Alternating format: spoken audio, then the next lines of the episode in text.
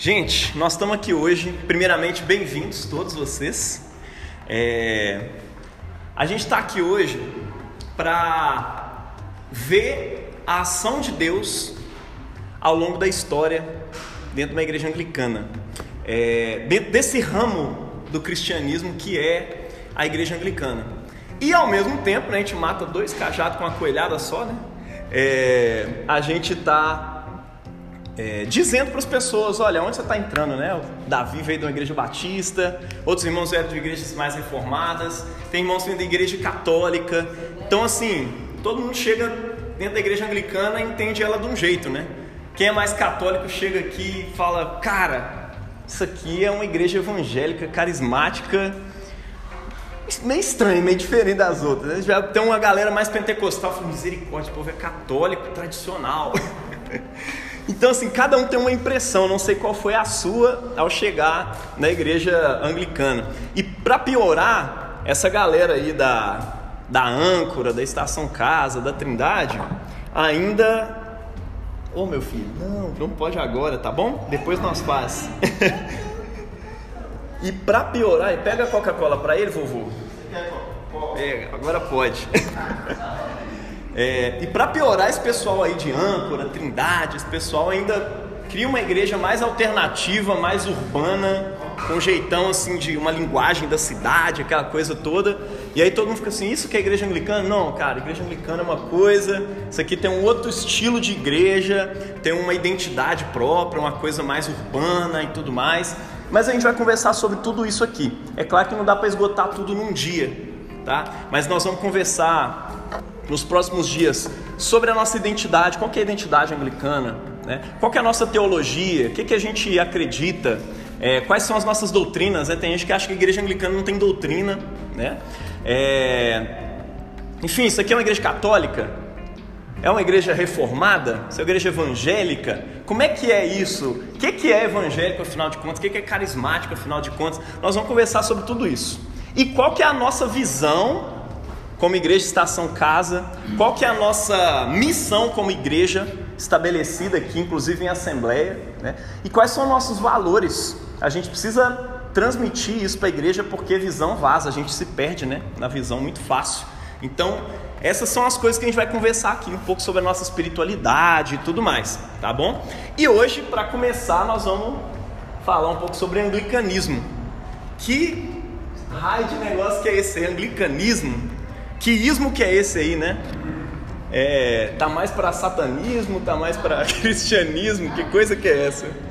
É, anarquismo, monarquismo? Não, olha só. Vamos conversar um pouco sobre a nossa história, né? Que história é essa? Alguns avisos importantes. Gente, a natureza da imersão não é um debate teológico que nós vamos fazer aqui. Nós não vamos fazer aqui também uma apologética da igreja anglicana, defender que a igreja anglicana é melhor que outras, não é. Nós acreditamos que a igreja anglicana, cara, é como se fosse mais uma taça para você beber o vinho do evangelho. É claro que a gente acredita que existem recipientes mais e menos apropriados para certas coisas, né? Eu não gosto de tomar café em uma taça de cristal, não é legal. E vinho, eu prefiro tomar numa taça mais bonitinha e tal. É, é até feio, né? Você pega lá um copo descartável e tá com vinho, coisa de cachaceiro, não se faz. Então, assim, tem taças. Você faz isso? Misericórdia. Tem taças mais apropriadas. Tem xícara pra você tomar café, cara. Então, misericórdia, piorou ainda a coisa. Cerveja tem copo apropriado, é, café tem copo apropriado, tudo. Então, assim, Anglicanismo para nós é mais uma taça que a gente considera muito apropriada para você beber o vinho do Evangelho de Jesus. E aqui é onde a gente busca viver esse Evangelho. E a gente acredita que existem outras tão apropriadas quanto, tão belas e tão bonitas quanto, tão boas quanto. E acredito que tem algumas que não são tão legais assim para você beber o vinho do Evangelho. Né? A gente tem é, é, tem parâmetro também. Você sai e fala, não, tá tudo, é tudo bom, é tudo legal, né? Daqui a pouco você tá trazendo aí a rosa do não sei o que lá para sua casa e não é legal. Então não é proselitismo, a gente não está fazendo debate. Se tiver dúvida, tenta anotar aí no seu celular mesmo para a gente perguntar no final. A gente abre para questões e tudo mais, só para a gente agilizar. Mas se tiver uma dúvida muito forte que te impede de continuar entendendo, pode levantar e me perguntar: o que, é isso aí que você falou que eu não sei? Aí a gente fala aqui. Eu vou tentar ser o mais breve possível. Né? Vocês vão ver que é um slide que foi feito para um estudo de uma galera bem aprofundada ali sobre anglicanismo e tal. Vamos tentar pular isso e fazer isso aqui ficar bem light. É... Mas enfim, assuntos que a gente vai bater papo aqui hoje, principalmente sobre a nossa história, né? E vai falar um pouquinho sobre a história da igreja também, história da igreja de Jesus, né, de modo geral. É um pouquinho de patrística, vai passar rápido por isso, não sei se você já ouviu essa palavra patrística, mas é é a era dos pais apostólicos, ou seja, dos discípulos dos apóstolos de Jesus. Não sei se você sabia, mas os apóstolos de Jesus tiveram discípulos, né? Irineu, é, de Lyon, Justino, é, Marte. Esses caras foram apóstolos, de, é, é, foram discípulos de João, discípulos de Pedro, e esses caras escreveram coisas que não entraram para a Bíblia porque eles não eram os apóstolos, não tinham estado com Jesus, mas que têm escritos diversos que nos ajudam a entender o que, que os apóstolos falavam. Né? Então, o, o, a teologia reformada, a teologia católica, tudo recorre lá a essa patrística, né, os pais apostólicos, para entender qual que era o entendimento que eles tinham do Evangelho naquele tempo, né, para ajudar a gente a compreender as Escrituras. Isso é muito massa. E isso junta tudo para nós e forma uma coisa que a gente chama de tradição. Né? Tradição para nós, nós não somos uma igreja, apesar de sermos uma igreja bem, é, é, bem urbana, assim, tal, bem alternativa, a gente não é anti-tradição. Né? Tradição para nós é uma coisa boa. Inclusive a gente lê, é, é, a gente tem um tripé né, de de interpretação das escrituras. Em primeiro lugar vem as escrituras, né? Depois vem a tradição cristã e depois vem a razão, porque você precisa de razão também para interpretar essas, três, essas duas coisas. Então a gente usa essas três coisas. É claro, né? Tem é, é, outras coisas também importantes, mas que se juntam a elas. Por exemplo, a experiência cristã ao longo do tempo. Mas a gente entende que essa experiência cristã se junta aí na tradição, tá? É, e um pouco sobre eclesiologia, porque você vai ficar pastor na igreja anglicana é uma coisa. Não, presbítero na igreja anglicana é uma coisa. Na igreja Assembleia de Deus é outra completamente diferente. Diácono na igreja anglicana é uma coisa. Na igreja Assembleia é outra completamente diferente. O diácono é o porteiro, né? Em outras igrejas, o diácono é o irmão que leva a cesta básica para a galera.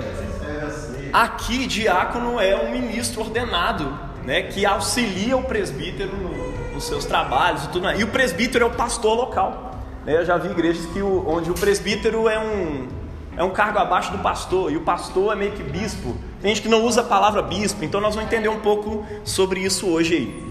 É, mas enfim, só para dar uma introduzida rápida. Olha só, já falei, né? Igreja anglicana para nós é isso, ela é um ramo histórico do cristianismo, tem suas raízes ali na Grã-Bretanha, que é aquela ilha gigantesca que fica ali em cima da Europa, né? E onde se situa a Inglaterra, que é a nação cuja região central lá era chamada de Anglia, foi dominada pelo Júlio César lá 55 a.C. E eles fizeram ali uma tal da província da Britânia, ou seja, é a terra dos ângulos, né? É só por isso que chama Anglia e por isso que vai dar o nome anglicano depois. Só por isso, é porque era uma terra lá da galera que era os ângulos e que nem morava lá nessa época, mais, né? Não, não tava lá mais. É... E quando ela foi evangelizada, né, no século I, a região era habitada pelos celtas. Por isso que a primeira fase da igreja anglicana é uma fase celta, né, marcada por uma, uma tradição, por uma espiritualidade muito particular com a espiritualidade celta. É, que é um povo originário ali da, da Bulgária, e que se expandiu por toda a Europa ali com raiz na Gália, na França, né? Península Ibérica e nas Ilhas Britânicas, tá? Beleza. Mas como é que a fé cristã foi parar ali, né? Isso nos leva a muito tempo atrás. Por isso que eu falei que a gente ia conversar um pouco sobre história da igreja. Tudo começou há dois mil anos atrás, lá em Jerusalém, onde Jesus virou para os discípulos, né? pouco antes dele ascender, dele subir ao céu, e falou: Gente, Não compete para você saber tempos e épocas que, os, que Deus reservou pela sua própria autoridade, mas vocês vão receber poder ao descer sobre vocês o Espírito Santo. Então fiquem aqui e tal. E quando o Espírito Santo descer sobre vocês, vocês são, vão ser minhas testemunhas em Jerusalém, em toda a Judéia e Samaria e até os confins da terra. Eu queria que você notasse uma coisa: Judéia era uma região criada. Deixa eu tentar passar com o mouse aqui. Olha só. Judéia, cara, é uma região criada pelos romanos. Ou seja, Jesus está usando uma nomenclatura romana aqui para falar. Ó, Judéia envolvia tudo isso aqui, ó, Jerusalém.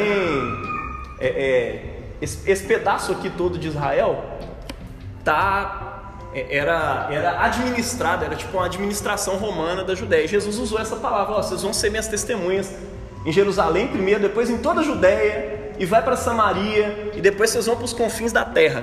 Né? Então olha aí que doido, cidade, Jerusalém, Palestina, província romana da Judéia.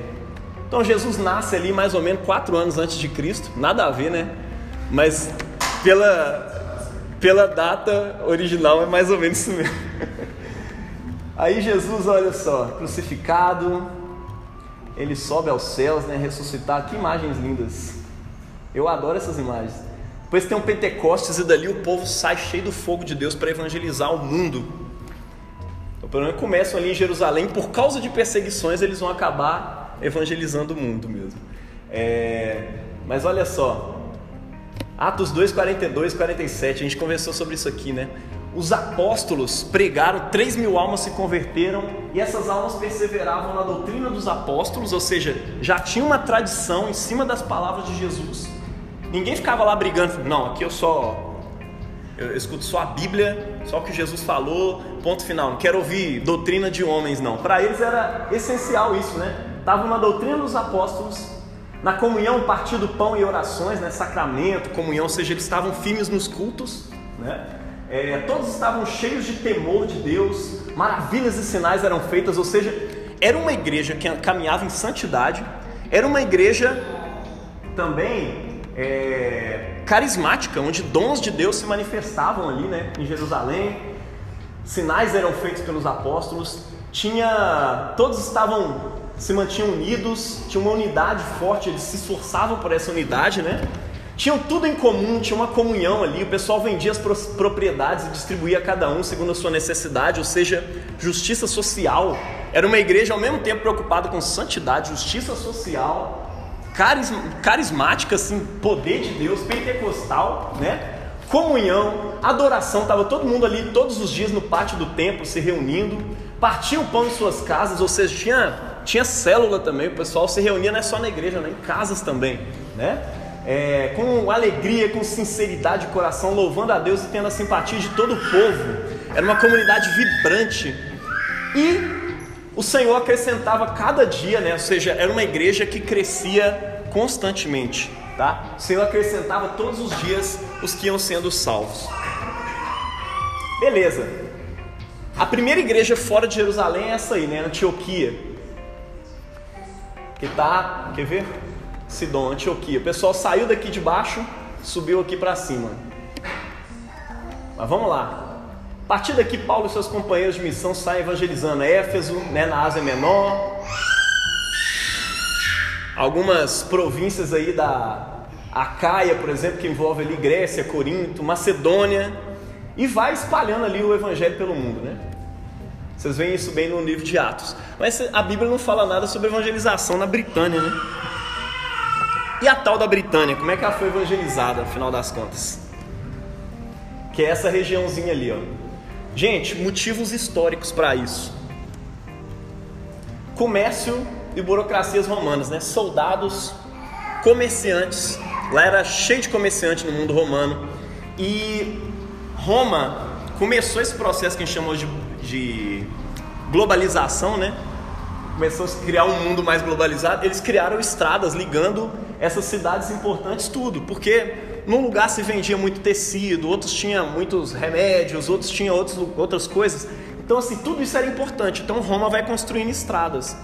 E o comércio era grande, e muitos comerciantes eram cristãos. Então, esses caras acabaram chegando lá. Soldados, comerciantes, tem funcionários civis cristãos. né, que se relaciona ali constantemente com a província da Britânia.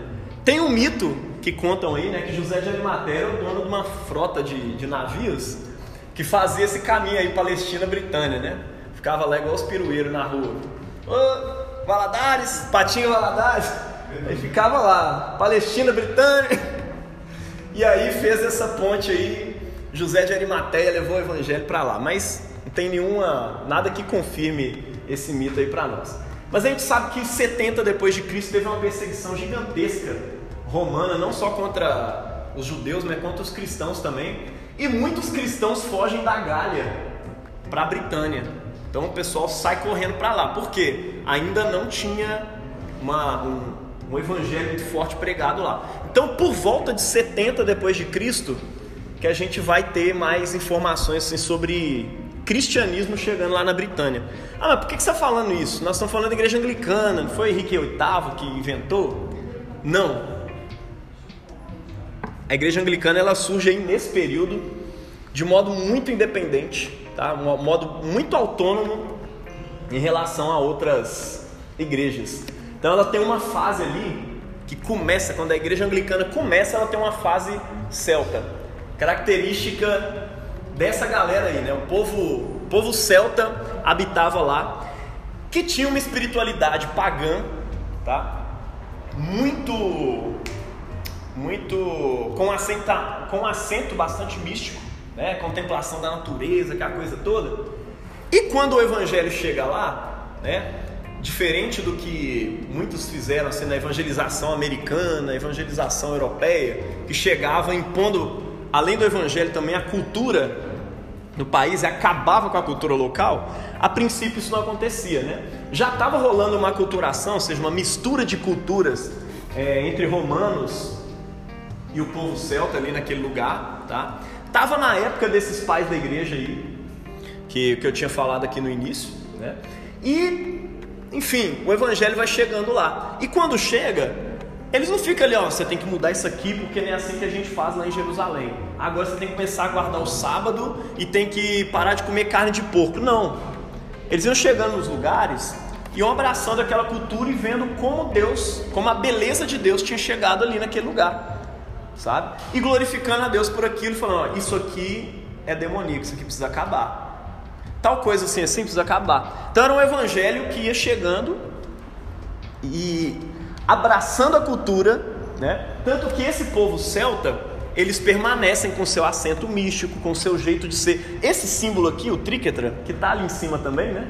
Não é por causa da banda POD. Tem gente que só associa isso ao POD. Quem não fez associação pode esquecer. É, esse símbolo já existia antes da igreja chegar lá. A igreja não chega e quebra, fala, ah, tira esse símbolo demoníaco daqui. Não. Eles abraçam isso. Cara, olha que legal é uma aliança de três infinita. Isso é uma perfeita representação da Trindade. Então vamos usar, vamos glorificar a Deus com isso, né? O pessoal adorava o sol. E aí, enfim, tiveram uma sacada, pô, o sol da justiça é Jesus. E o centro da nossa fé é a cruz. Então se construiu esse tipo de cruz aqui. Já tinham algumas coisas parecidas, né? É, dentro da cultura deles e tudo mais, mas se apropriou. Ou seja, eles vão continuando caminhando naquilo que pode ser caminhado. Né? Eu fico imaginando o evangelho tendo chegado aqui entre os indígenas desse jeito. Né? Um, um, enfim, tendo esse cuidado é, com a cultura, né? com aquela sociedade, com aquele, com aquele povo. Ia ser uma coisa maravilhosa, porque eu fico imaginando uma espiritualidade indígena, ortodoxa, cristã, mas indígena, não americana, não é, é, enfim, pseudo-brasileira aí, enfim. Eles tinham uma contemplação, é, mistura aquelas coisas. Hã? É, não, a maioria já chegou na base do chicote, quebrando tudo, né? E a gente tem algumas evidências aí, né? Um, sítios arqueológicos daquele tempo que provam para nós que o evangelho realmente chegou lá né, por volta do final do século I e início do século II né, essa capela em quente, a presença de vários símbolos cristãos lá em pedras, né, talhados e tudo mais. Tertuliano, né, que é um desses pais da igreja, ele cita uma comunidade cristã britânica num dos escritos dele em 200 depois de Cristo, ou seja, ainda é século I. Tem uma comunidade cristã lá na Britânia e tal, ele escrevendo e fala sobre isso. esse texto ainda existe e tudo mais. Então é uma das provas históricas que existe, enfim, já existia uma fase celta lá naquele lugar acontecendo. É... Concílio de Arles, né, 314 depois de Cristo, tem presença de três bispos que vêm lá de cima, né, ingleses.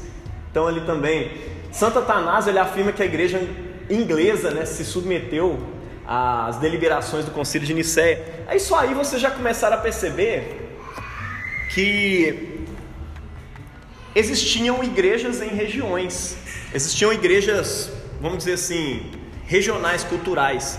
Igual era lá no Apocalipse, né? Escreve essa carta para a igreja de Éfeso, escreve essa carta para a igreja de Esmirna. Lá não tinha assim, a igreja batista em Éfeso, a igreja anglicana de tal. Enfim, eram igrejas que eram centradas na cidade, porque tinham. Aí eu quero entrar nessa coisa de eclesiologia agora de uma vez. Tinha um bispo, que era alguém ordenado é, a princípio pelos apóstolos, depois os bispos foram ordenando outros bispos. O que, que é um bispo? Em, em grego, episcopos, né? A palavra significa literalmente aquele que vê de cima, né? O que, que ele faz? Ele supervisiona uma cidade, ele é responsável por uma cidade.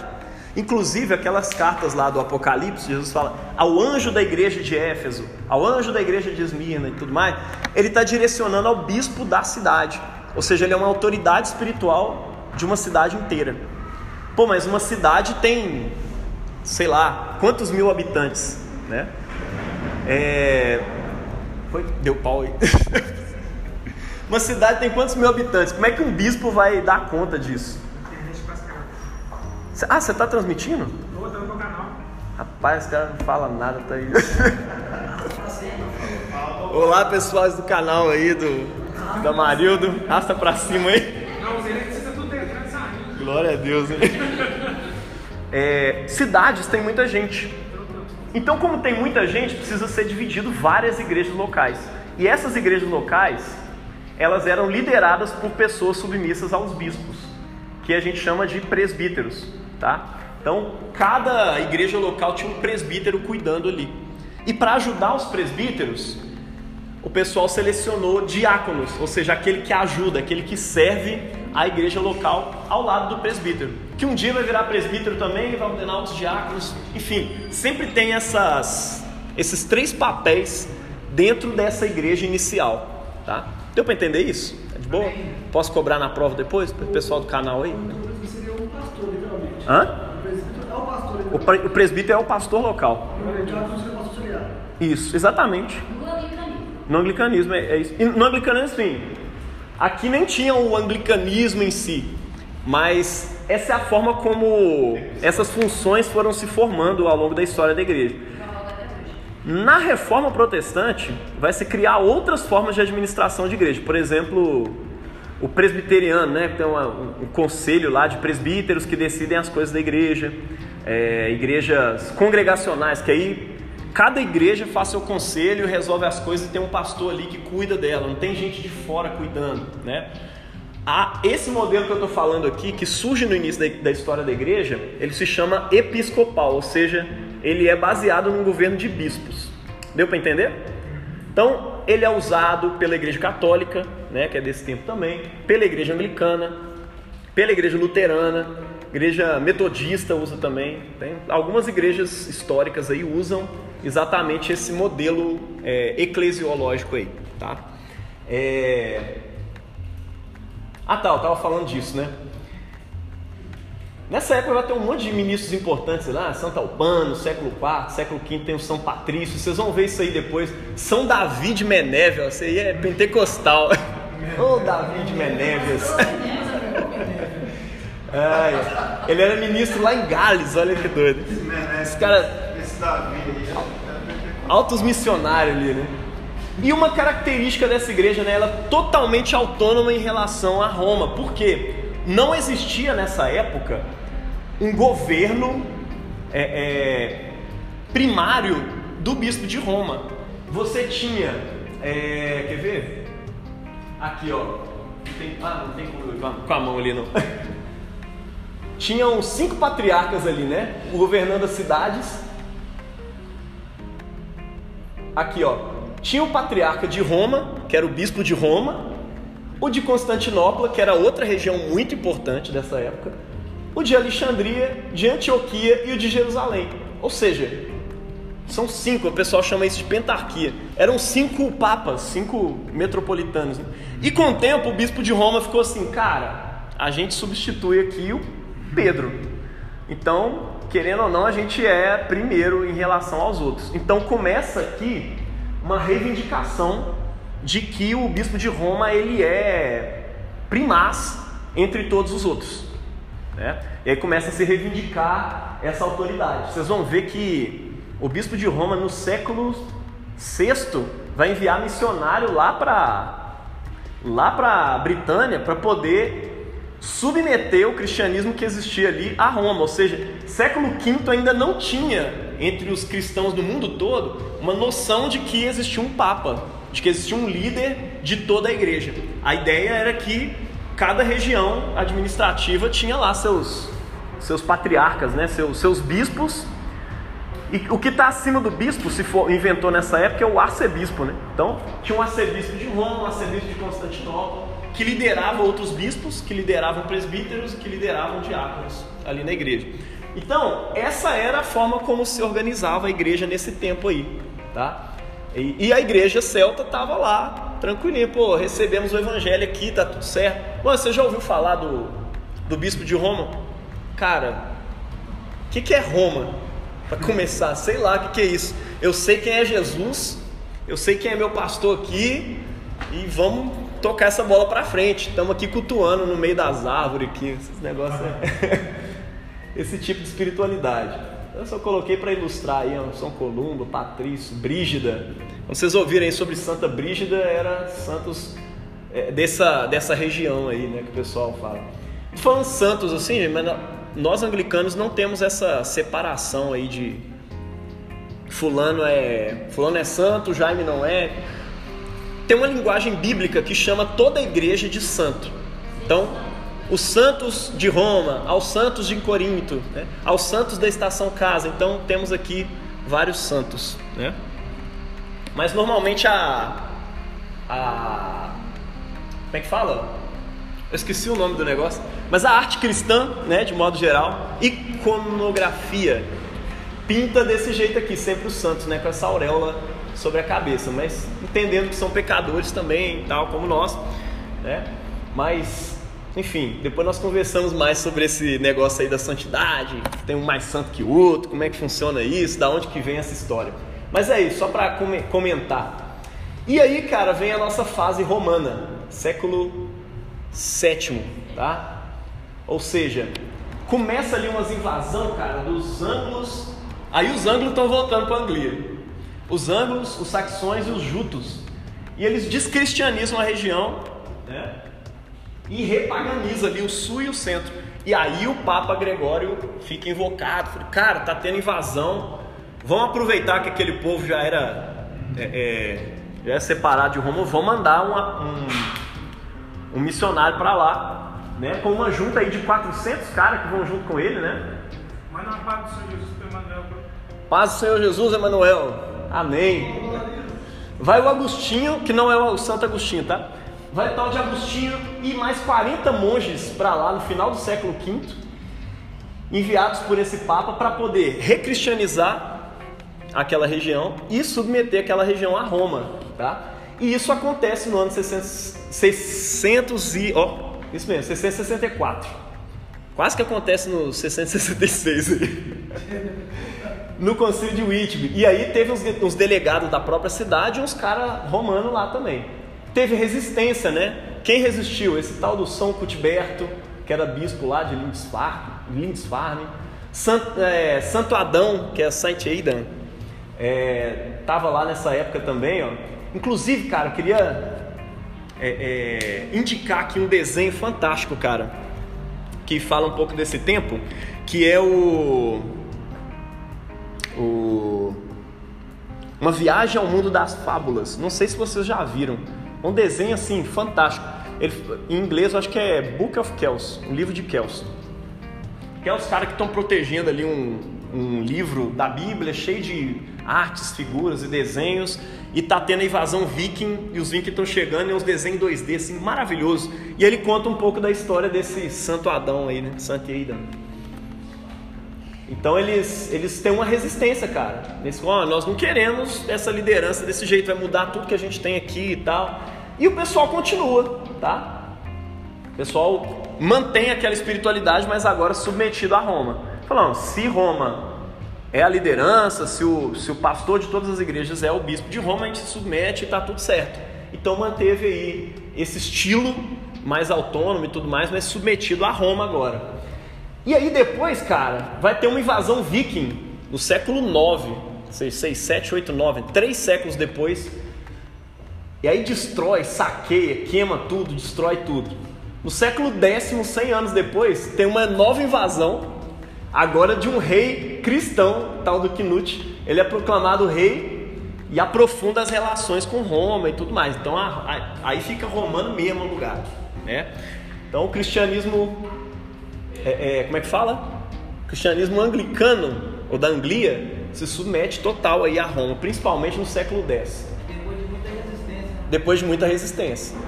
Então, aos poucos, vai se apagando essa espiritualidade celta, mais mística e tudo mais, e vai se abraçando uma espiritualidade que o pessoal chama de mais beneditina, né? mais romana e tudo mais. É... Aí o resultado né? e as reações: uma insatisfação né? com essa subordinação aí do papado. É, no século XIII, os nobres co- constrangem o tal do rei João sem terra lá assinar um documento que é chamado de Carta Magna. E nessa Carta Magna, olha só, século XIII, cara, ele escreve essa cláusula: né? a igreja anglicana será livre. Aí fica, como assim a igreja anglicana será livre? Não existe igreja anglicana antes do século XVI? Na verdade, para aquele povo ali, a igreja anglicana sempre existiu. Então, é isso, o rei assina essa carta. Então, sempre que um professor vem falar, não, foi Henrique VIII que fundou, eu falo, cara, como é que Henrique VIII fundou? Sendo que lá na Carta Magna do século XIII já está escrito lá que a igreja anglicana será livre, né? Então, é isso, eles sempre tiveram essa visão. Século XIV, é... Ô gente, pode sentar aqui, nós separamos os lugares aqui na frente. Pode... Massa, gente, bom que vocês estão aqui. Século XIV vai aparecer o John Wycliffe. Quem já ouviu falar John Wycliffe? Que é os tal dos pré-reformadores aí, né? Quem é reformado gosta pra caramba, né? Ele era pastor, presbítero, tá? Quando a gente fala sacerdote, ou ele é bispo, ou ele é presbítero, ou é diácono. É... Professor de Oxford, já tinha a universidade né, de Oxford.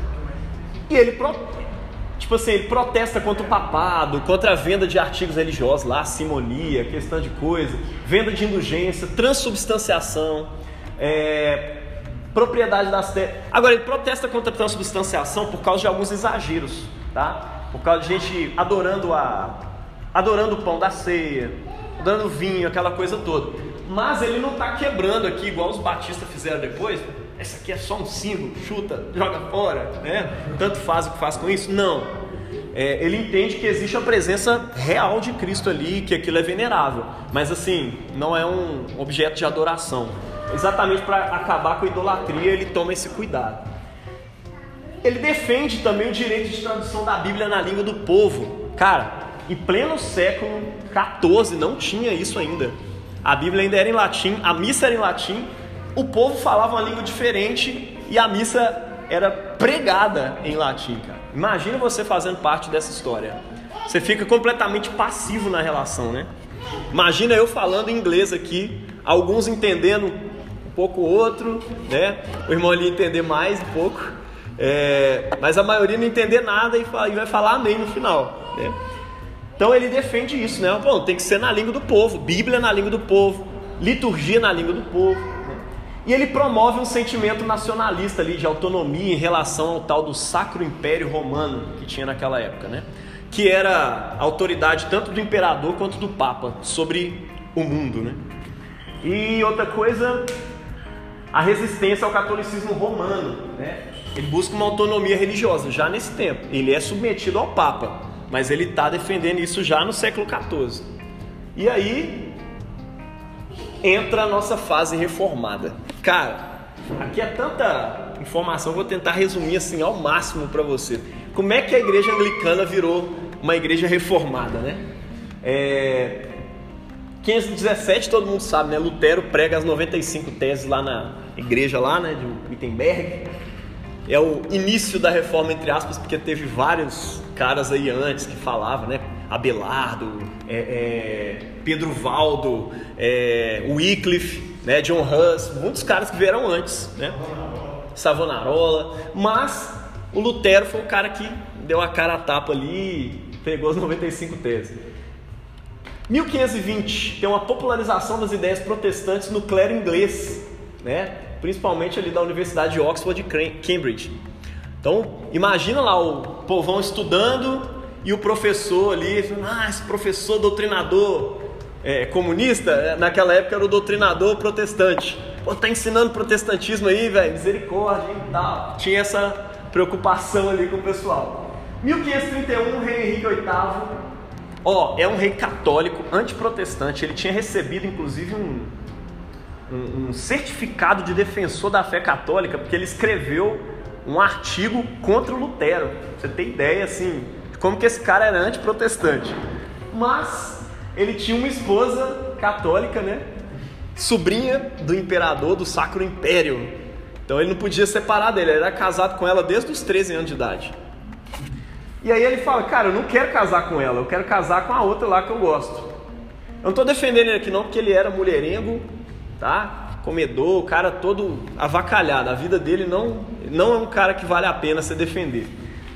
Mas ele quer divorciar de qualquer jeito. E aí, cara, ele tem o divórcio dele negado pelo Papa nessa época. Não, você não pode separar. Isso, e ela só dava filha para ele. Então tinha esse negócio. Ah, ela só me dá filha, eu quero um filho, quero separar dela. E eu casei com ela à força, não foi eu que escolhi. Teve todo esse papo aí, né? Para o Papa, a desculpa era que o casamento é, é, é, sacramento, você não pode separar e tal. Na prática é porque o imperador era tio da esposa dele. Então não podia separar essa, essa aliança aí também. Aí em 1533, Thomas Cranmer, que era professor de Cambridge né, e já era protestante, né? Ele assume o cargo de arcebispo de Cantuária. O que é um arcebispo? O cara que cuida de uma região inteira, tá? É, enquanto o bispo cuida de uma cidade, é como se o arcebispo cuidava de um país, tá? Ele assume como arcebispo daquela região toda. E como ele era protestante, ele fala, cara, vamos plantar o protestantismo na Inglaterra aqui agora. Essa é a nossa chance. Aí o que, que ele faz, né? ele, ele já assume com a bênção do Papa ainda, né, em 1533. E aí, cara, ele junto com o parlamento lá, ele anula, ajuda a anular o casamento do, do rei com a, com a esposa lá que ele tinha antes, casa ele de novo. Ô, velho, sério mesmo, vou repetir mais uma vez, não defenda o Henrique VIII.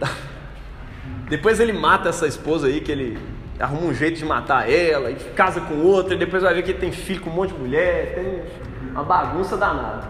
Mas o Thomas Cranmer foi o grande nome da reforma aqui na, na Inglaterra, né? É, em Genebra você tem Calvino, né? Na, na, na em, nossa gente, na Alemanha você tem o Lutero, né? Outros lugares você tem o Zwingli, o Knox, né? Na, na, na Escócia, aqui você tem o Thomas Cranmer. Zwingli é da Suíça. Na Suíça, né? Então, é, é, aqui você tem o Thomas Cranmer. Ele aproveita essa chance para falar, vamos fazer esse, esse divórcio aí do rei e vamos entrar de uma vez aí em protestantizar essa, essa Inglaterra, né? Aí ele reconhece o novo casamento, é, e aí começa um monte de atos nacionalistas lá de independência política, religiosa, desse tal, desse sacro império romano germânico. A ideia, e é claro, né, não dá para você separar isso aqui e falar que é uma coisa só religiosa.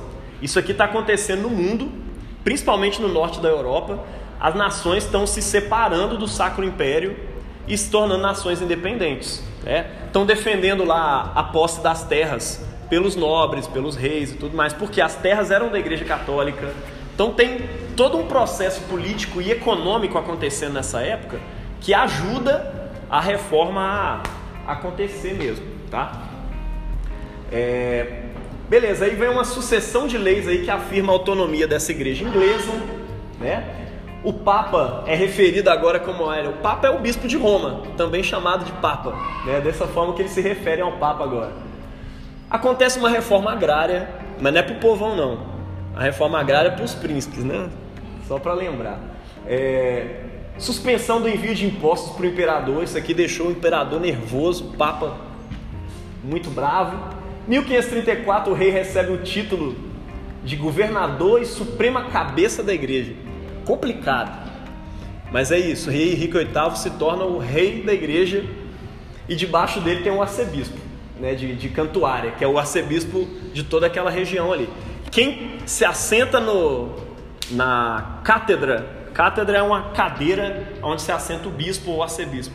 Quem se assenta na cátedra de Cantuária lidera a Inglaterra toda, né, do ponto de vista religioso. Essa é a ideia.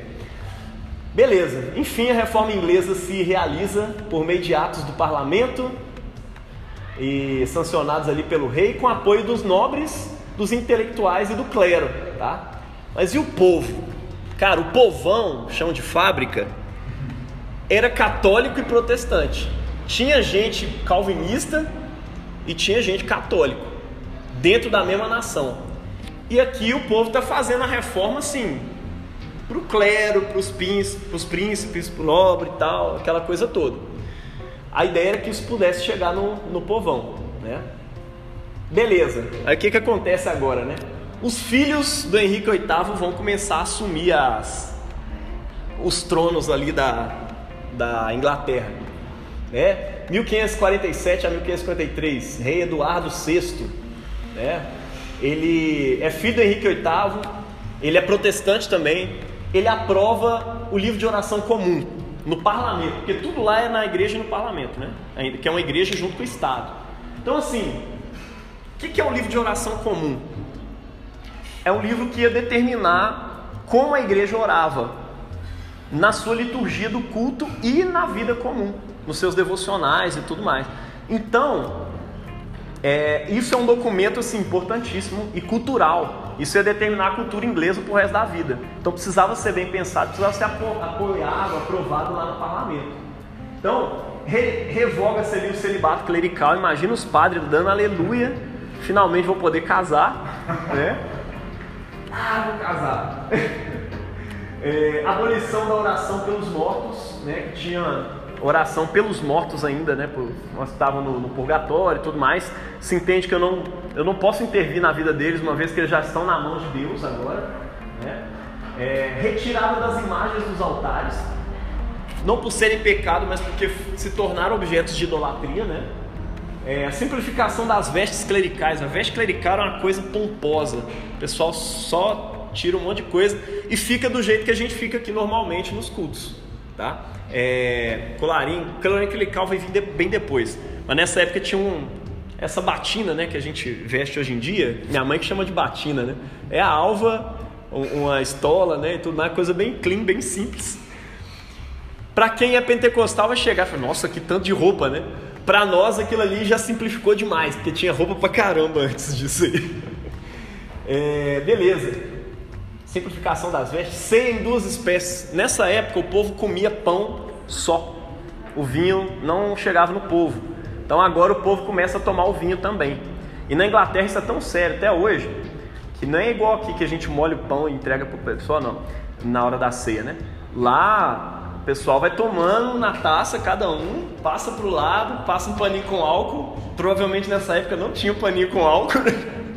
Qualquer pandemia já ia para todo mundo. Mas enfim, já ia passando para todo mundo daquela fileira ali. Esse é o, esse é o rolê. É... E se aprova também que em 53, né, o... os 42 artigos de religião, que depois vai ser resumido em 39 artigos. Vocês conhecem, já ouviram falar de 39 artigos de religião? Depois vou mandar para vocês conhecerem, né? Pô, isso é um documento importante para a igreja anglicana, então vale a pena mandar lá para vocês conhecerem. É artigos teológicos mesmo sobre a nossa igreja. Só que aí tem um problema, né? O rei Henrique VIII tinha muitos filhos. E a Maria, filha dele, assume. E ela é filha do imperador, é católica. E ela fala: agora todo mundo vai ser católico nessa bagaça aqui. Cortem as cabeças. E ela, ela é literalmente a pessoa que dá origem a esse corte as cabeças lá que o. Inclusive, o- cara que escreveu Alice no País das Maravilhas é, é um bispo, é um, é um presbítero anglicano, né?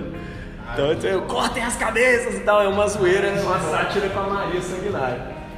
Então ela reconcilia a Inglaterra com o Sacro Império, impõe a religião católica e executa simplesmente 300 padres, 300 pastores nessa época, né? Inclusive o Thomas Cranmer, que era arcebispo Cantuário, falou, ó, pá, corta as cabeças mesmo, se o negócio dela era sério. Literal, mata mesmo. Inclusive o pessoal falou Maria Sanguinária ou Maria Louca, mas por isso ela levou muito a sério. Falou, tipo assim, vocês não querem. Hã? Blood Mary. Inclusive o nome Blood Mary vem dali. É, ela corta mesmo as cabeças da galera. E aí, graças a Deus, no final da vida dela, a Elizabeth I, filha do Henrique VIII, é, ela assume o trono, que é a. A Maria, acho que ela foi condenada, foi, é, ela é, é morta também. Uhum. Corta a cabeça dela. Corta a cabeça dela. O povo resolvia muita coisa cortando a cabeça nessa época aí, viu? É, não dá nem pra, pra fazer aquela crítica histórica porque fica muito. Gente, aí começa um rompimento com Roma mesmo. E cara, Elizabeth I é uma mulher, pulso firme, que assume o trono de um jeito. E assim, ela não é pulso firme do tipo, tá implantado o protestantismo e acabou. Não, cara, ela, ela teve uma sabedoria muito doida, né, velho? É, 1559, né? Ela aprova uma nova versão do Locke, do livro de oração comum. Tem o status de liturgia oficial da igreja, tá? 1562, redução dos 42 para 39 artigos de religião, com uma inspiração calvinista, né? E ela está sofrendo o tempo todo pressão dos puritanos de um lado, né? Os Amarildo do lado de um lado, ah, Calvino, ah, não sei o quê, e os católicos do outro. É o Papa, não sei o quê, você parou do Papa, essa nação está amaldiçoada e tal. Então ela está sofrendo pressão dos dois lados, né? E ela retoma algumas leis. O ato de supremacia, falou, ó, olha só, a rainha é a rainha da Inglaterra e é a rainha da igreja também. E nós vamos conversar sobre isso depois. Mas para poder é, é, dar, botar ordem no, no negócio, porque senão o povo ia começar a se matar ali dentro. O ato de uniformidade, né? Construção de uma igreja de via média entre Roma e Genebra, né? Ó, temos uma inspiração, uma teologia calvinista, mas somos uma igreja católica. Ou seja, somos católicos e somos reformados ao mesmo tempo. E todos nós somos anglicanos. E aí, cara, uma coisa que eu chamo a atenção aqui. A igreja anglicana é uma igreja que não é. Ela não leva o nome de um teólogo. Isso eu acho muito massa, né? Ela não leva o nome de Wesley, ela não é wesleyana, ela não é luterana, ela não é calvinista. Ela é anglicana, ou seja, a região é um, ela leva o nome de uma região. Ela é a igreja característica do povo de uma região, né? Carrega toda uma história e também uma diversidade, uma pluralidade muito grande, teológica histórica ali naquele meio. Massa. Só que a história não acaba aí, né? O Jaime I da Escócia assume, ou o Jaime entra no lugar da Elizabeth. Mas esse Jaime era do bem, ele é 611. Ele, ele aprova lá a tradução da Bíblia King James, que meu pai adora, né? Só porque tem o nome dele na Bíblia. É, chata pra caramba. Mas ó, é, é, a tradução em português é muito chata, mas a inglesa ela é bonita, assim. Entra inclusive como literatura histórica, uma coisa linda mesmo. Apesar de Jaime? É, traduzido para o português como Tiago, né? Beleza. 20, 24, 23 anos depois, assume o Carlos I, filho do Jaime, né? E aí você tem tensões entre romanistas, puritanos, elisabetanos, né? Que o elisabetano já virou facção, né? Tem, agora tem três grupos. Eu sou, sou elisabetano, o outro não, eu sou calvinista, o outro eu sou católico. Aí fica essa briga toda, aí o que que acontece? É, 1600, é, é, aí começa uma guerra civil mesmo, o pessoal brigando, brigando, brigando. Ganha quem era mais sangue no olho, que era os puritanos, né? Que é o pessoal reformado. e aí eles estabelecem uma ditadura presbiteriana no país, velho. É quase um corte as cabeças mesmo. Todo mundo gosta do catecismo de Westminster, né? Mas ele foi dessa época aí. Tem gente que gosta de ditadura, gosta do catecismo de Westminster, só pra lembrar. É, Oliver Cromwell, né, o grande dirigente militar, né, dissolve o parlamento, iniciar essa ditadura aí. Aí o filho dele assume no lugar, depois dele, né, o Richard, Ricardo, volta com o parlamento, reintegra a monarquia e a monarquia toma a ditadura de novo. E aí volta a ditadura, volta a monarquia, quer dizer, né? Hã? É, exatamente. 1660, né, o Carlos II, é, é, ele restaura o episcopado. Ó, você tem aqui não é presbiteriano, não, isso aqui é episcopal. Volta de novo. E volta o Locke, né? E aí, cara, ele abraça o catolicismo depois. Não, não. Esse negócio tá dando errado, tô com medo. Sabe que é esse cara que fica assim, pô, tô fechado com vocês, vocês são muito bons e tal, não sei o que. De repente ele vê que o outro grupo tá crescendo, ele vai pra lá. Aí ele vai com essa galera. É o Carlos II.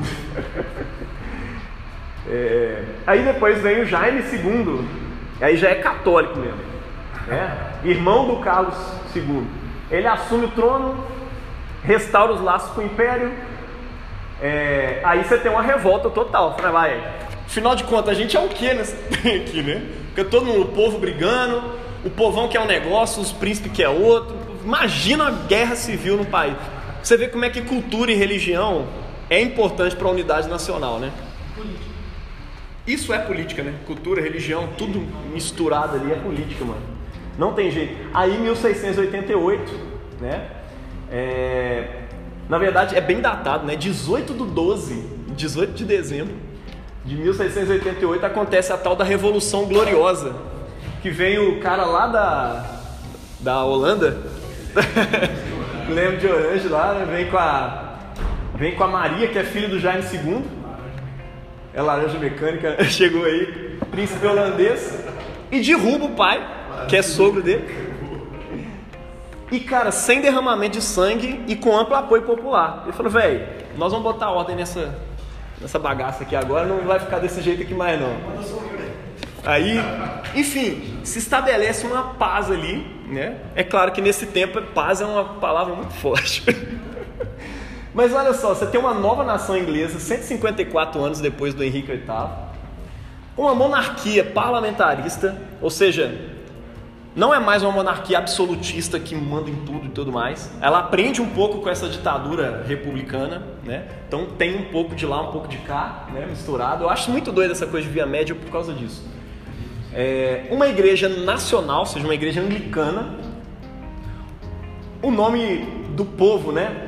Não de um teólogo, como eu disse antes, ou de uma doutrina, né? Ah, isso aqui é a igreja batista, porque a gente tem um fetiche com batismo, né? Não, é, é... não existe isso. Não com, enfim, sem, vou nem explicar, é pior, né? Sentiu. Sentiu, sentiu, Tem hein? um aí, sentiu. Com anglicanismo. né? Não, não, eu falo é porque fetiche com, com a doutrina em si, né? É, a igreja na Inglaterra, ou seja, a igreja romana na Inglaterra, deixa de ser a igreja na Inglaterra para se tornar a igreja da Inglaterra. Né? E o anglicanismo católico e reformado se torna um ramo específico da igreja de Jesus. É, 1500, não, agora 1600 né, anos depois dessa história toda. Aí você tem essa galera britânica aí. Mas por que raios essa igreja nacional veio parar no Brasil? Porque você fala assim, pô, essa igreja é anglicana, ela é a igreja da Inglaterra. O que ela está fazendo no Brasil agora? Né? Pois é, a ideia da igreja de Jesus, como eu vejo ali o, o nascimento de muitas igrejas, como eu vejo no Apocalipse, né? a igreja de Éfeso, a igreja de. É que a igreja seja uma igreja local, uma igreja cultural. É necessário isso. E isso se torna uma marca da igreja anglicana, porque ela, ela vai se espalhar pelo mundo aqui agora, nós vamos ver isso. E ela vai carregar as marcas culturais de cada, de cada nação onde ela chega. Isso é muito massa. É, para continuar, é, é... ô Taxinha, como você pegar um café para mim, se tiver ainda? Acho que eu tenho um. Ah, tem um copo lá novo. Mas como é que isso veio parar no Brasil? Uma longa história, né? Primeiro a gente precisa entender como é que essa igreja nacional deixa de ser meramente nacional. E ela deixa, cara, por meio de um processo que a gente conhece bem na escola, que chama colonização, né? É, imperialismo em inglês. Enfim, a Inglaterra vai parar na África, vai fazer colônia em tudo quanto é lugar. Enfim, essa história aí. Mas apesar dessa história, o evangelho vai chegando nos lugares através dessa igreja. Por quê, velho? Não é a igreja que chega lá e fala, ah, agora nós vamos dominar tal lugar assim, assim e tal. Não, a igreja vai junto. Aonde o, aonde o político vai, aqui ó.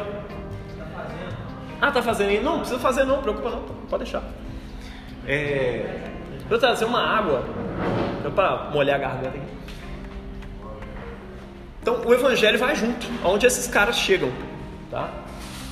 Então o Império Britânico foi responsável pela criação de capelanias anglicanas em cada colônia inglesa existente. E também nos países que a Inglaterra tinha relações comerciais, tipo o Brasil, né? Então vai capelania inglês para aquele lado ali. Capelão, você sabe o que é, né? É uma autoridade religiosa que precisa. É por lei ela pode estar, deve estar, né? Em qualquer lugar que tenha um cárcere privado e alguma coisa assim, tipo cadeia e. hospital. Né? Então, se tem um monte de inglês trabalhando no Brasil, vai ter um capelão inglês lá. Né? É isso. Então, na medida. Deixa eu só dar uma olhada aqui. Ah tá, ficar de olho no horário. É... Na medida em que essas colônias elas passam por processo de independência nacional, as igrejas que já estavam instaladas lá, com bispo, presbítero, diácono e tudo mais, essas igrejas permanecem, né?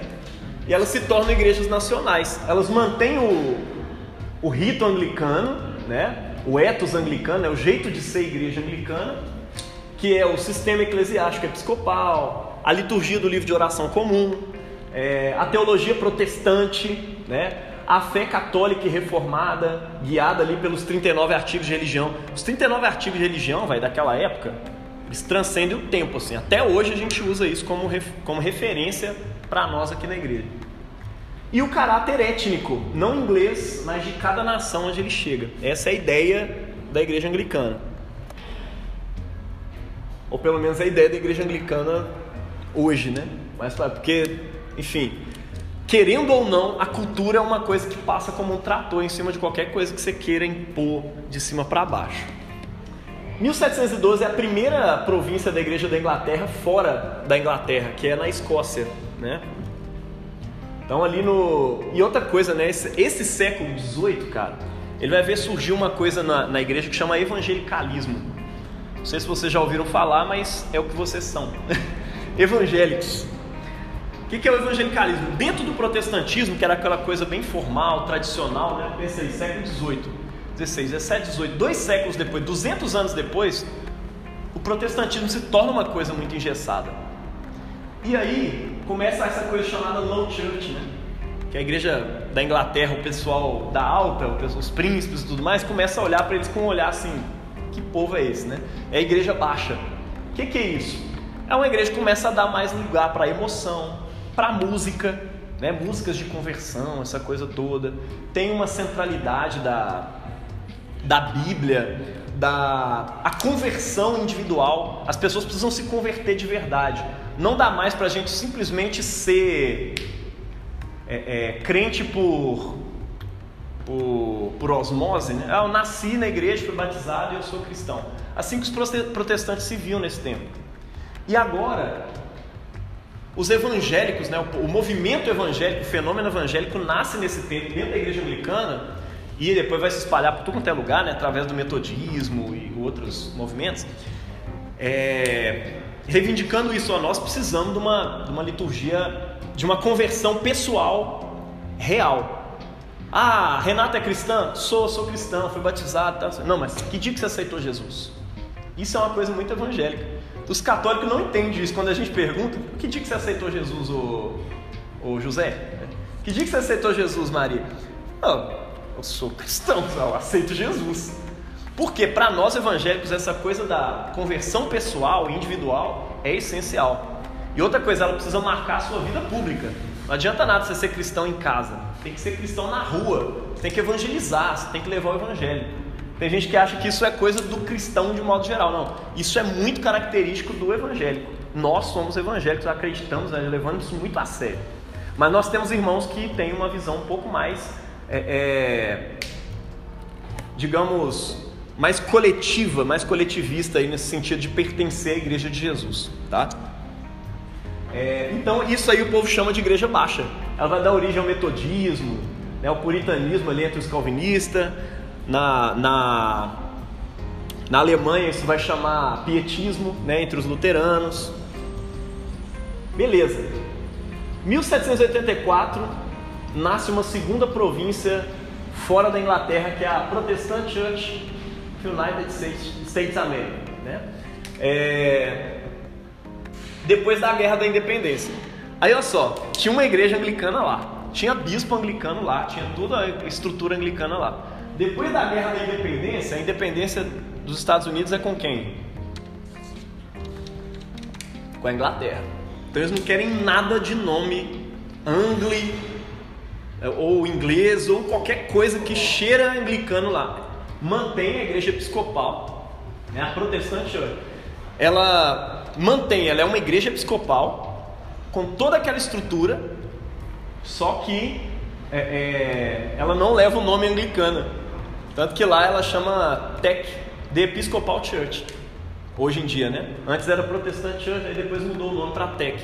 The Episcopal Church, porque não quer o nome anglicano no nome, porque refere a inglês e eles não querem nada com a Inglaterra, porque acabaram de se libertar da Inglaterra aqui. É como se a gente tivesse libertado de Portugal e não quisesse nada lusitano aqui na nossa nação. Deu para entender, né? Tipo, o Cristiano Ronaldo jogaria. tipo isso.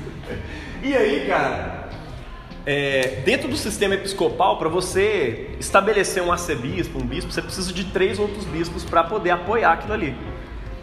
Graças à igreja da Escócia, que foi a primeira fora da Inglaterra, o bispo escocês foi lá e ordenou.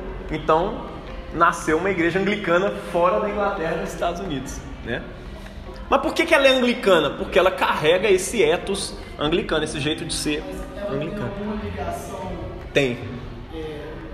No século XIX, o pessoal vai criar um termo que chama comunhão anglicana, que é o que une todas essas igrejas que nascem dessas tretas, dessas bagunças todas no mundo todo, tá? Esse povo aí vai evangelizar o Brasil em 1805. Na verdade, assim, 1805 vem um cara da Inglaterra, 1810 tem uns capelães aqui, 1822 tem o primeiro templo não católico, porque o Brasil proibia é, a construção de templos parecidos com igrejas, né, no século XIX, é, que não fosse católico, e proibia os pastores de usarem vestes. tá? Você que se fica se perguntando, por que, que nos Estados Unidos até os pentecostal tem veste, né? E aqui no Brasil não tem. Mas isso é uma coisa histórica. Quando o protestantismo chegou aqui, a gente era proibido de celebrar com vestes e de ter igrejas parecidas com uma igreja, uma capela.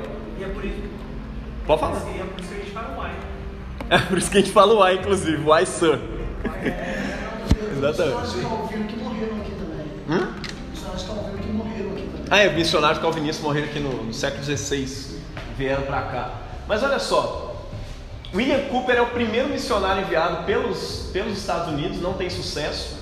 Aí, finalzinho do século XIX, né, 1890, vem uma missão anglicana é, voltada para brasileiros para cá, em Porto Alegre, tá? O tal de um bispo que Solvin, que chega aqui e começa a pregar é, dentro dessa perspectiva. Já tinha chegado aqui os congregacionais, já tinha chegado os presbiterianos, já tinha chegado os metodistas, tinha essa galera, essa galera toda. E aí vem os anglicanos aí no final do século XIX, para completar aí a, como diria o Guilherme de Carvalho, nessa essa diversidade aí do, do- ele usa uma palavra interessante, esse ecossistema da- das igrejas, né, desse jardim de Deus aí na, no Brasil, né, de igrejas.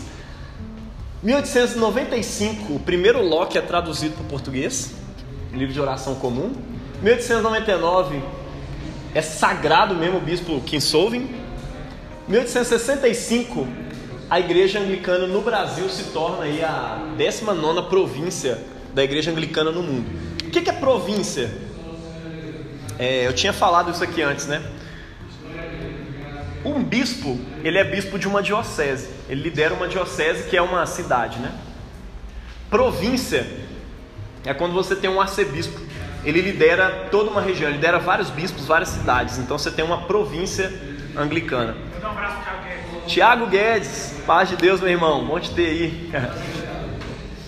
É, Deu para entender esse trem de província? Ó, informação rápida, não precisa, não vai cair na prova nem nada disso. Isso, o Brasil é uma província, Estados Unidos é outra província, tá? É, beleza, então Brasil se torna uma nova província em, na década de 60, né? Plena di- ditadura militar, olha só, o povo que gosta de lembrar, né? Vigia, tô, tô recebendo umas ameaças aí, ó. Orem por mim. E aí cria-se essa ideia de comunhão anglicana. Por quê? Véi, tinha igreja anglicana espalhada por tudo, tudo quanto é canto. Nas colônias inglesas e em lugar que nem foi colônia inglesa igual ao Brasil. Tem uma província anglicana lá. Então o povo criou essa ideia de comunhão. E os símbolos de unidade dessa comunhão eram esses quatro ali, ó. O arcebispo de Cantuária, lá da Inglaterra, ele era um símbolo. Ele não tem autoridade igual o Papa para mandar nas igrejas, mas ele é um símbolo. O que ele fala é importante, tipo isso. É, e tem a conferência de Lambert que juntava todos os bispos do mundo, começou em 1867, lá na Inglaterra, no Palácio de Lambert.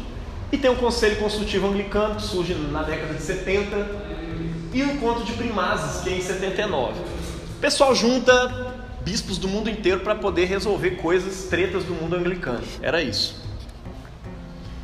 E isso servia até 2008 como um símbolo de unidade na comunhão anglicana.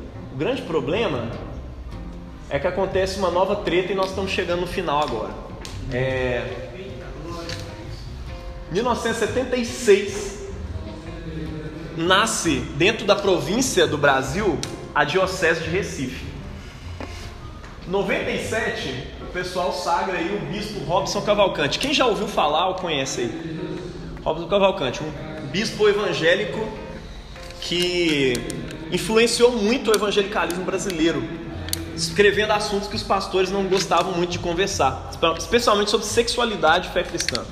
Então é, é, ele ousou falar sobre muita coisa muito massa assim. E um cara crente, ortodoxo, sério, né? Beleza.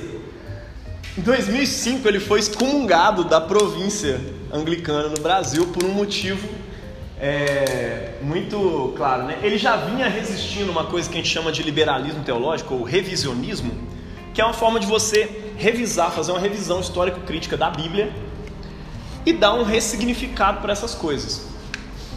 Isso a respeito de várias coisas. Por exemplo, é, é, a, a primazia de Jesus, primazia não, é, é a singularidade de Jesus entre todos os outros deuses. Muitos irmãos nessa época, né, por causa da, do progressismo e tudo mais, começaram a falar: não, a gente não pode dizer que Jesus é o único caminho. Deus é uma palavra mais, mais legal para usar aí, né? Deus é mais universal, mas Jesus, o problema é que Jesus reivindica que Ele é o único caminho, a verdade, a vida. E aí tem um problema, vamos ressignificar isso. E aí vão ressignificando muita coisa. Uma das coisas ressignificadas, principalmente a respeito do assunto da sexualidade, né? Sexualidade humana. É... Enfim, libertação sexual, especialmente em relação ao casamento do mesmo sexo, começa a se discutir essas coisas nesse tempo, tá? E o bispo Robson era evangélico, taxativo aí contra isso. É... Ele resiste, ele manda uma carta falando: nós não apoiamos, porque foi a primeira, foi uma coisa que virou assunto, manchete nacional, internacional, quer dizer. Igreja anglicana no Canadá é, ordena o primeiro bispo homossexual. Aí ele falou: olha, a igreja anglicana no Brasil é contra isso, tal, não sei o que. Ele era conhecido no Brasil todo. Isso dá uma treta, porque o arcebispo vira para ele e fala: se você não se retratar, nós vamos te excomungar, te tirar você da igreja. Era superior a ele. E o arcebispo é do Rio de Janeiro. Chamava Dom Filadelfo, se eu não me engano. E aí, cara, ele não se retrata. Não, tá doido, isso aqui é questão bíblica. Vocês estão se tornando liberal, vocês estão indo para outro evangelho. E aí, cara, ele é excomungado e vários pastores da nossa igreja é, são excomungados também junto com ele. Então são estipados da igreja anglicana, né? É, tinha mais Maria Louca no meio disso aí. Eu falava, tamo junto, bispo, vamos, vamos. E aí, cara, uma outra província aqui do lado, que é a da, Argentina, né? É, que é a província do Cone Sul, abraça o bispo Robson e todos os pastores que estavam junto com ele e fala, ó, nós estamos juntos, vocês não estão sozinhos no mundo anglicano, tá? E aí começa esse mito de resistência, né, da anglicana diocese de Recife. O pessoal fala, ah, você é anglicano brasileiro? Sou. Mas você é da diocese de Recife ou você é da igreja anglicana episcopal? Sempre tinha isso. Você é diocese de Recife? Porque a diocese de Recife é a galera crente, evangélica, ortodoxa, né? E a, a outra galera é mais liberal, né? Tem essa, essa perspectiva.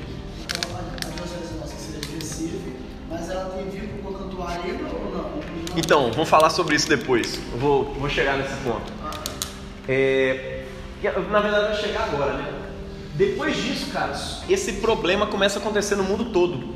Não é só no Brasil. 2005 aconteceu com Robson. Mas depois começa a acontecer, cara, é, é, nos Estados Unidos, a igreja dos Estados Unidos se racha, igualzinho aconteceu aqui, acontece lá. E outras igrejas começam a enfrentar esse problema. Mas como os arcebispos eram crentes, então eles vão tirando a galera que. é, tirando não, né? Na verdade, eles mantêm dentro da igreja a galera liberal. Lá na Inglaterra é assim até hoje. Tem liberais e, e, e- não liberais trabalhando juntos na mesma igreja. Tá? É... Voltando aqui. Ah tá. Aí, somos- aí surge nesse tempo uma coisa chamada FCA, que é a Fellowship Conf- Confession Anglicanas, criada num- numa conferência, né, Conferência Global sobre o Futuro do Anglicanismo, GAFCON, 2008. Eles se juntam para poder resolver essa treta. Olha só, o GAFCON. Conferência fundada em 2008 em Jerusalém. Inclusive no dia da conferência de Lambert, que todos os bispos deviam estar lá em Lambert, lá na Inglaterra, a maior parte dos bispos do mundo se juntam com o Robson lá em Jerusalém para poder é, é, não prestar apoio só para o Robson, mas para todos esses anglicanos que estão invocados com o liberalismo dentro da igreja. Deu para entender? Então eles se juntam lá para resolver problema. Inclusive, a maior parte do anglicanismo hoje está na África, viu? Para resolver problema, preocupação com HIV e AIDS, pobreza, é, ascensão do secularismo dentro da igreja. Triste, né? Secularismo está afetando a sociedade, agora está afetando a igreja. Isso é muito triste. E divisões na comunhão. Aí a missão é restaurar a Bíblia para o centro da comunhão anglicana. E essa conferência cria a Declaração de Jerusalém e estabelece essa FCA, que é a,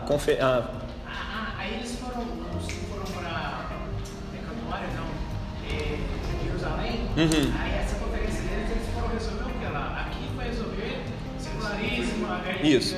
Não, é nesse dia mesmo. É nessa conferência mesmo. A dele lá tá. Ah, a outra, a outra estava resolvendo os assuntos de sempre. É, é assuntos sobre eclesiásticos, né, e gerais, né. Então cria essa rede, é uma rede de igrejas, ó, conservadoras. Não estamos falando de política aqui, viu? Estamos falando de teologia. Conservadoras teologicamente falando, formadas na GAFCON 2008, em resposta à crise teológica dentro do anglicanismo e visa estabelecer metas né, do GAFCON é, em um movimento de pregar o evangelho bíblico para o mundo todo né, e fornecer assistência para os anglicanos fiéis aí ao redor do mundo. Essa é, o- é- é a função do, da FCA. Beleza, depois disso, cara, Bispo Robson, ó, Bispo Robson morreu, né, em 2000 e... não sei se foi 2010. Não, cara, errei o- a data da morte dele. Perdão, Bispo Robson. É, mas foi uma coisa assim, foi uma coisa trágica, né, inclusive. Vamos dar uma pesquisada sobre isso depois. Bispo Miguel assume no lugar dele, que é o bispo que está hoje. né? E em 2018 se instala, com apoio da FCA e do GAFCON, bispos, 80% dos bispos anglicanos do mundo inteiro, ou seja, 80% do anglicanismo mundial, apoia a, a instalação de uma nova província no Brasil. Então, o Brasil e os Estados Unidos são os dois países do mundo onde existem duas províncias anglicanas, tá? É, o problema é que para Cantuária só pode existir uma. E nos documentos de Cantuária é a outra. É a Episcopal Anglicana do Brasil. E aí, assim, para Cantuária é isso, e para 80% do anglicanismo mundial é duas províncias que tem aqui. Na verdade, existe uma só, que é a do Bispo Miguel. E ele deixa de ser bispo de, da Diocese de Recife e se torna arcebispo da Igreja Anglicana do Brasil. Então deixa de existir essa coisa só da Diocese de Recife. Diocese de Recife agora é uma igreja de Recife. E aí surge a Diocese de João Pessoa, que é a que cuida da nossa região aqui, né, do Sudeste hoje, que a gente chama de região missionária. E existe a região de Vitória de Santo Antão, que cuida de outras regiões também lá para o norte do Brasil. Tá? É... Então, então outro pessoal acabou. Sim. Pode falar. A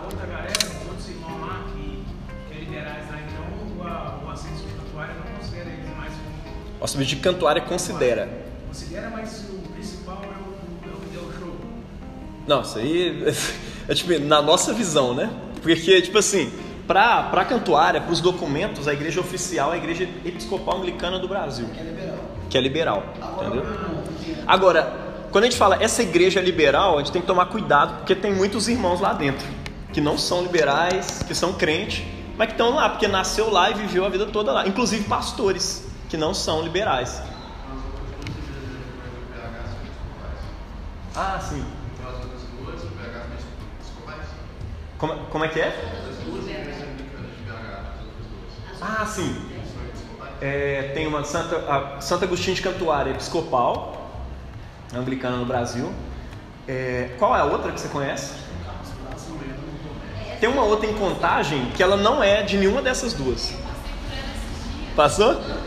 É, Tem igrejas anglicanas que são tipo, a gente chama de continuantes. Elas Miguel alguma coisa. Elas usam o, o- a roupagem anglicana, o livro de oração comum e tudo, né? fazem um culto anglicano, mas elas não estão ligadas nem com a comunhão anglicana, nem com cantuária, nem com ninguém. Então, existe isso também. Hã? São angli- a gente chama de anglicanos continuantes.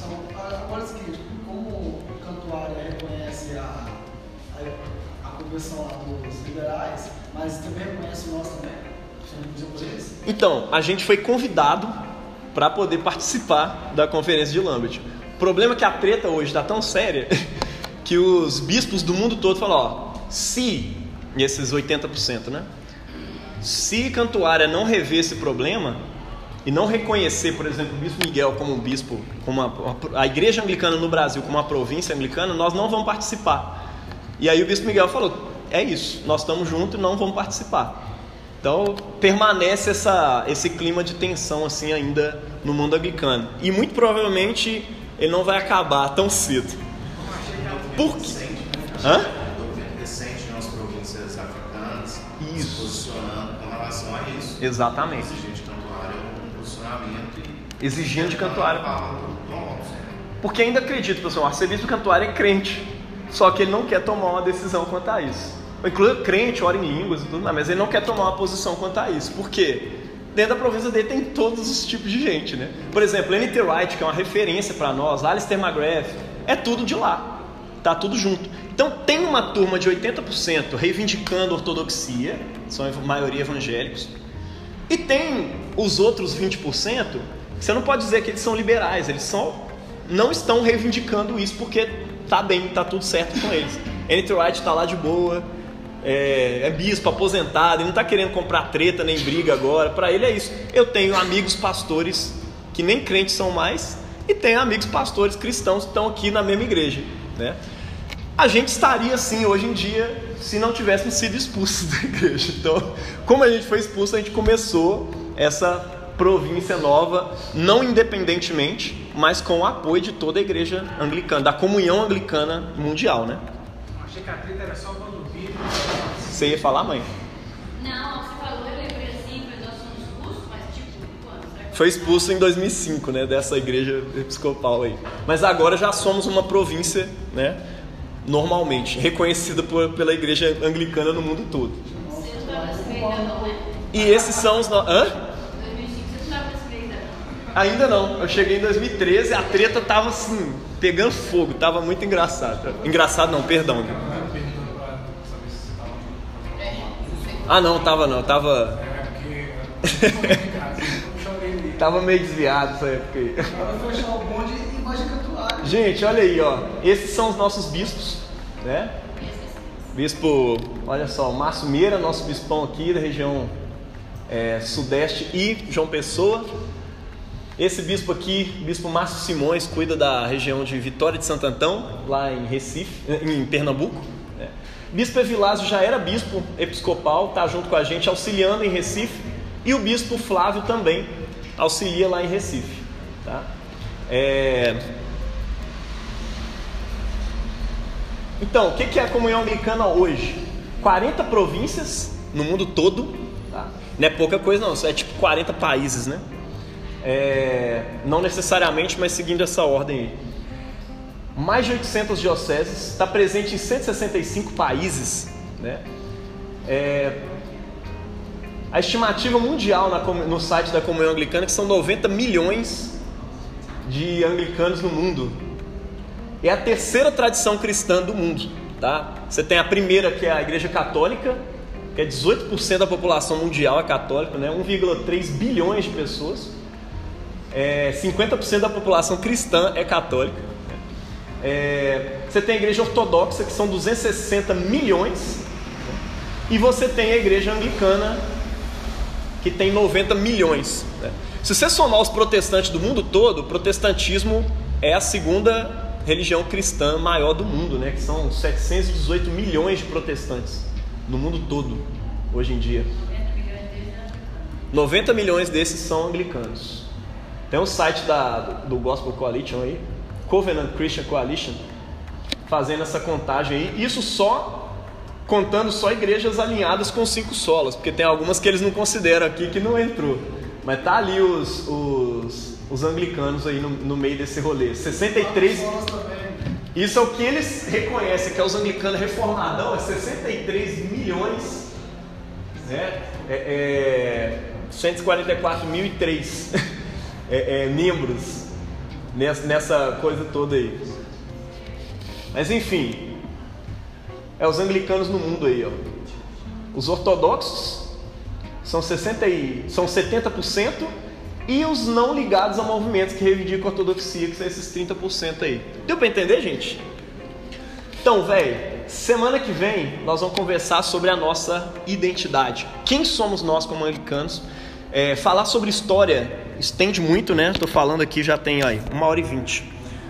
É, mas eu prometo para vocês que semana que vem vai ser bem mais leve. Mas quando se trata de história, até eu empolgo porque eu gosto de história. Né? Mas foi tranquilo para todo mundo, deu para entender. Foi massa, vocês curtiram? Véi, espero que tenha sido edificante para todo mundo. Bora orar a respeito disso. Alguém tem perguntas mais específicas aí sobre esse rolê todo que a gente conversou? Fica à vontade.